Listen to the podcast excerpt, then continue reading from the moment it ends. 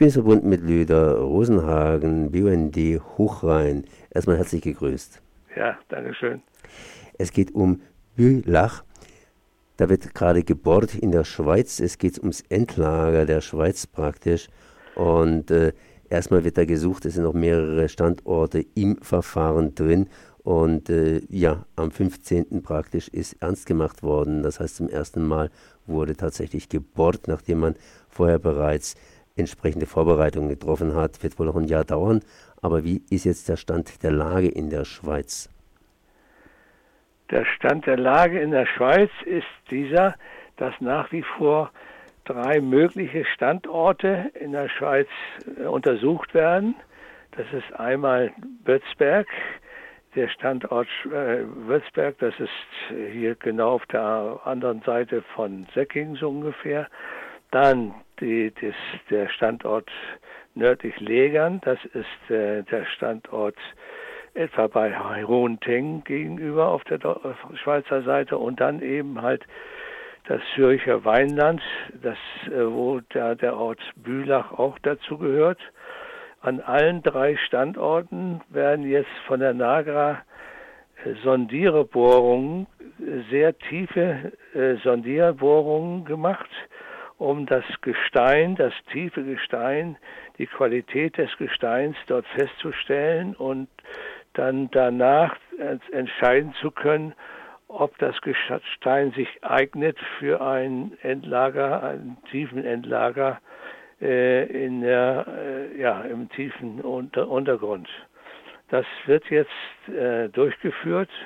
Das wird so etwa ein Jahr dauern. Und dann werden diese Ergebnisse von diesen Tiefenbohrungen, das sind mehrere, bei jedem Standort so etwa zwischen sechs und acht Tiefenbohrungen, werden dann bekannt gegeben und dann wird vielleicht entschieden, welcher Standort in die engere Auswahl kommt. Punkt.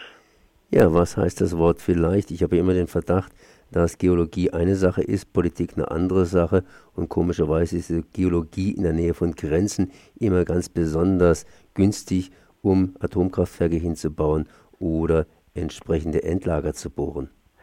Ja, das hat eigentlich, das ist eigentlich eine Voreingenommenheit, die auch von den Deutschen immer wieder vorgebracht wird. Aber es geht nun mal um das Gestein Opalinuston. Und Opalinuston ist ein Sediment, ein Urmeersediment, was mal vor vielen Millionen Jahren entstanden ist.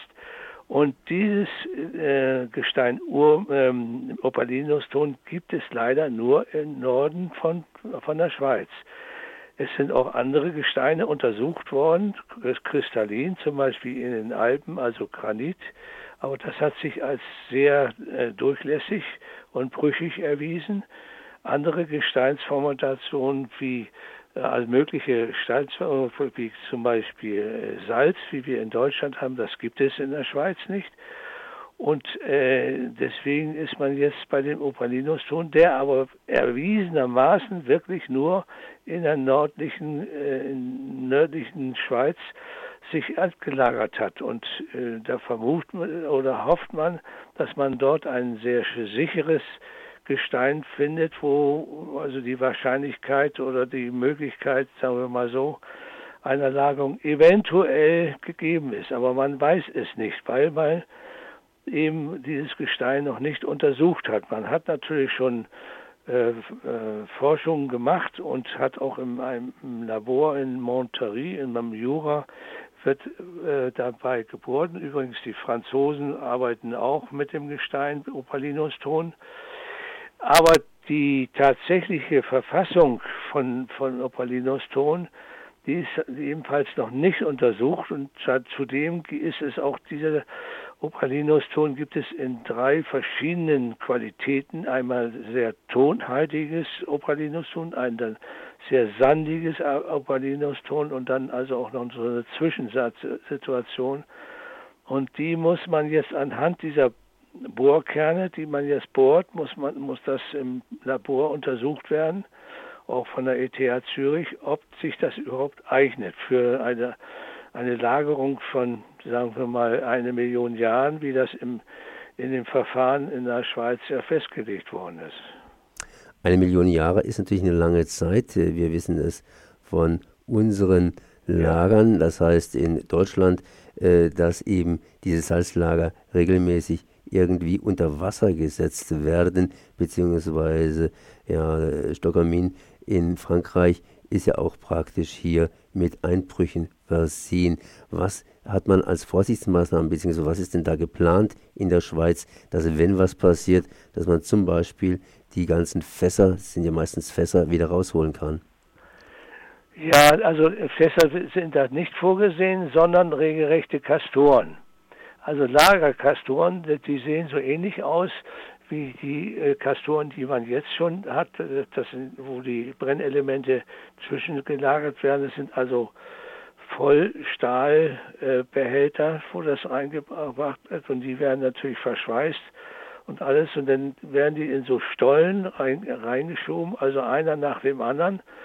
Äh, in ja äh, in so ja Stollen kann man sagen, werden auch so bezeichnet und dann werden die eben halt mit äh, äh, mit eben auch mit Granit, nee, äh, nee, gar nicht Granit, sondern mit äh, so Opalinuston Brüchen, Steinen wird das vervoll, verfüllt. Also das ist jetzt so alles Theorie.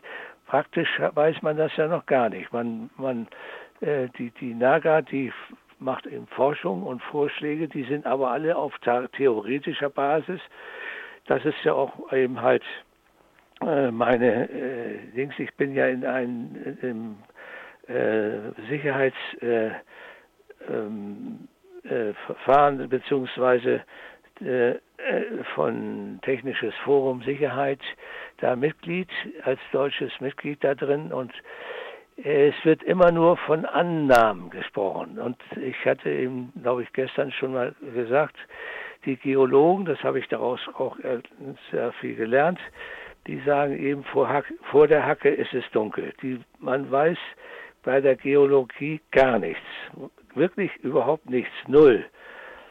Denn man kennt die Entstehung der Erde noch zu wenig. Das sind ja alles äh, Ergebnisse, die mal aus der Entstehung der Erde entstanden sind. Und man weiß das erst, wenn man da unten ist und das aufgebuddelt hat. Aber dann ist das ja schon alles durchlöchert. Also will man das vorher möglichst vorher irgendwie messen können und berechnen können. Und ob man da zu einem Ergebnis kommt, das ist völlig offen. Auch in der Schweiz wird zwar immer wieder äh, kolportiert, dass das sicher ist und dass man das weiß.